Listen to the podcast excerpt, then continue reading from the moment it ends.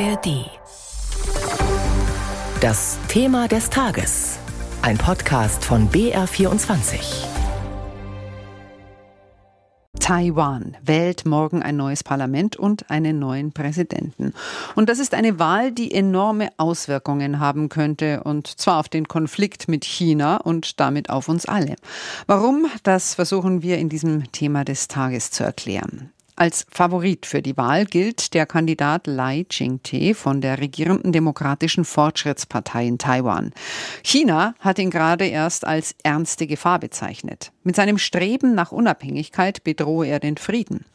Die Volksrepublik betrachtet das demokratisch regierte Taiwan ja als Teil des eigenen Staatsgebiets. Und die meisten Taiwaner können sich aber keinen Zusammenschluss mit dem autoritär regierten China vorstellen. In Reden von Politikern, in den Staatsmedien und in der Schule wird den Chinesen in der Volksrepublik trotzdem erzählt, dass der Anschluss auf beiden Seiten gewollt wäre und dass er auf jeden Fall passieren wird. Was das mit den Menschen macht, das wird besonders an der Ostküste Chinas deutlich. Unser Korrespondent Benjamin Eisel war dort unterwegs.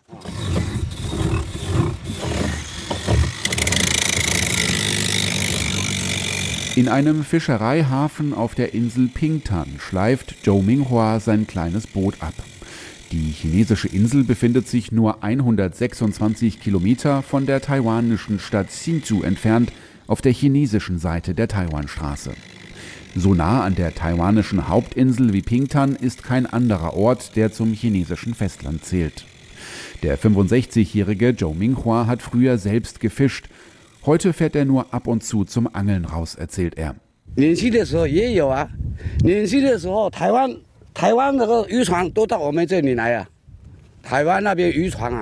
Als wir jung waren, kamen Fischerboote aus Taiwan bis hierher. Wir konnten sehr häufig taiwanische Schiffe sehen. Sie setzten Plastikboxen mit Propagandaflugblättern im Meer aus.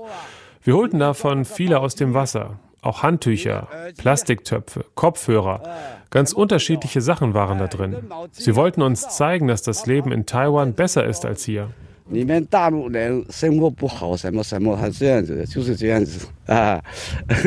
Weil Pingtan so nah an Taiwan dran ist wie kein anderer Ort, der zu Festlandchina gehört, ist er zu einer Art Wallfahrtsort der Taiwan-Sehnsucht geworden. Für diese Nähe müssen Touristen am windigen Ostzipfel der Insel umgerechnet knapp 5 Euro Eintritt bezahlen.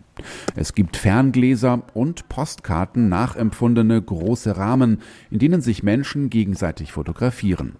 68 Seemeilen steht auf den Rahmen geschrieben, 126 Kilometer.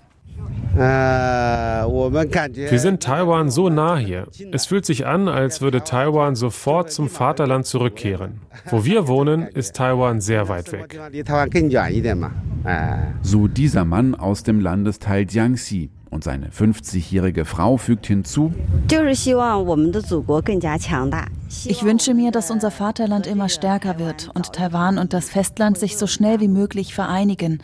Ich denke nicht, dass es einen Krieg geben wird. Wir sind Brüder aus einer Familie. Wir würden nicht gegeneinander kämpfen. Kein Zweifel, Taiwan wird eines Tages zu uns zurückkommen. Da sind wir sehr zuversichtlich.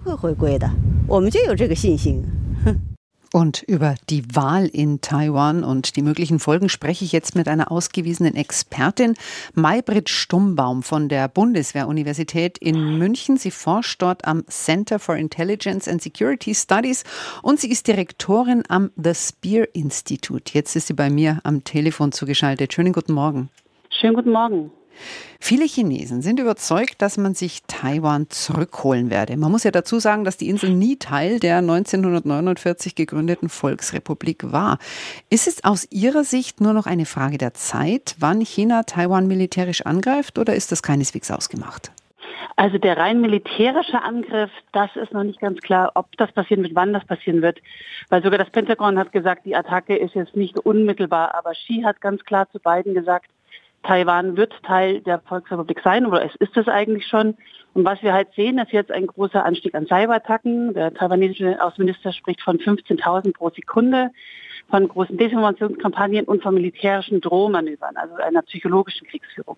Gefährlich wird es dann, wenn Xi das Gefühl hat, er kommt damit nicht weiter oder wenn er eben auch ein, ein Fenster sieht, wo er denkt, oh, jetzt wäre es doch sehr möglich, dass wir das schnell hier eingemeinden können und sozusagen die Sache komplett machen, weil Taiwan ist für ihn ein ganz wichtiger Punkt, um diesen chinesischen Traum zu verkommen. Und könnte China vielleicht die Wahl, die jetzt bevorsteht, als Vorwand nutzen, um anzugreifen? Oder wie sind sonst diese Warnungen vor einem Sieg von Lai Ching-te zu erklären? In zweierlei Richtung. Die eine Richtung eben, dass man schon einmal das Narrativ vorbereitet, so ein bisschen im Vergleich, wie das auch Russland gemacht hat vor dem Einmarsch in die Ukraine, dass es hier diese Warnung ausgestoßen hat, auch hier eben zu sagt, hier, ihr liefert uns einen Grund und dann können wir hier auch reagieren, aber auf der anderen Seite, um auch ganz gezielt auf die Wahl Einfluss zu nehmen, weil eben die beiden Oppositionsparteien, also Kuomintang und die Taiwan Fortschrittspartei, durchaus die Beziehungen zu Peking intensivieren wollen und um hier eben auch die Wähler zu beeinflussen. Wenn China Taiwan militärisch angreifen würde, dann hätten wir ja den nächsten militärischen Großkonflikt. Was müsste die Welt tun, dass das noch verhindert wird? Im Moment vor allen Dingen Präsenz zeigen, also wirklich zu zeigen, wir schauen dorthin, wir sind da dabei, man kann Taiwan auf vieler Weise unterstützen. Das muss nicht von Staat zu Staat sein, aber in vielen anderen Bereichen, dass man vor Ort ist, dass man in der Region eben äh, Flagge zeigt, dass man in internationalen Foren das anspricht, dass man merkt, der Preis wird hoch. Also wir schauen dorthin, wir nehmen das nicht als gegeben an und wenn es zu einem Angriff kommt, dann wird der Preis hoch. Damit kann man viel Zeit gewinnen. Aber umgekehrt sieht man ja häufig an den Reaktionen aus China, dass solche Unterstützungssignale als Provokation gedeutet werden.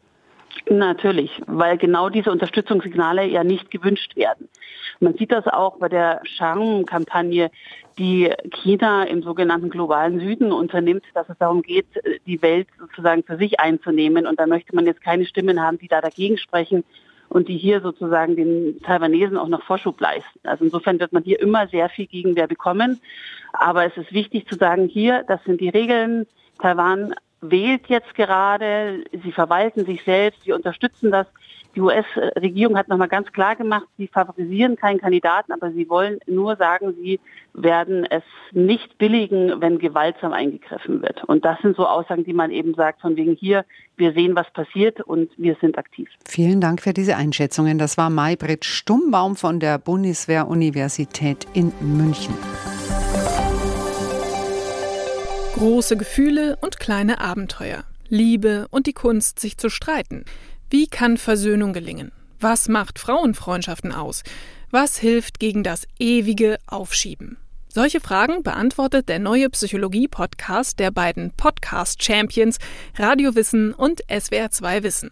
Lebensnah und wissenschaftlich fundiert nimmt euch unser Podcast Wie wir ticken mit in die Welt der Psychologie. Wir fragen, wie Gefühle, Gedanken und Verhaltensweisen entstehen und warum.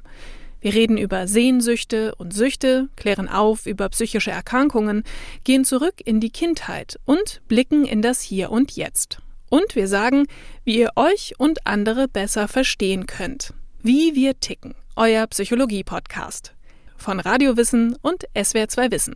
Alle Folgen findet ihr in der ARD Audiothek.